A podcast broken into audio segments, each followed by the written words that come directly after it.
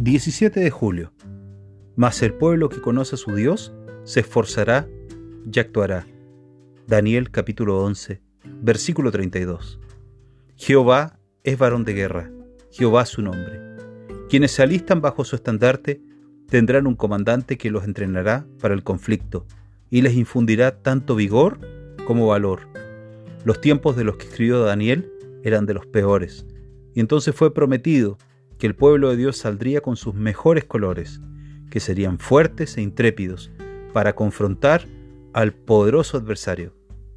Oh, que pudiéramos conocer a nuestro Dios, su poder, su fidelidad, su amor inmutable, y así pudiéramos estar preparados para arriesgarlo todo por su causa. Él es alguien cuyo carácter genera nuestro entusiasmo y nos hace dispuestos a vivir y morir por Él.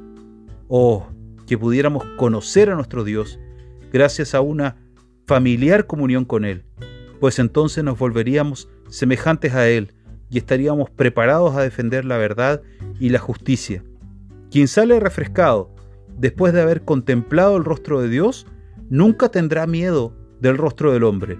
Si moramos con Él, absorberemos el espíritu heroico y, para nosotros, un mundo de enemigos no será sino una gota en una cubeta. Un incontable escuadrón de hombres, o incluso de demonios, nos parecerá tan pequeño como lo son las naciones ante Dios, y Él solo las considera como langostas. Oh, ser valiente por la verdad en este día de falsedad.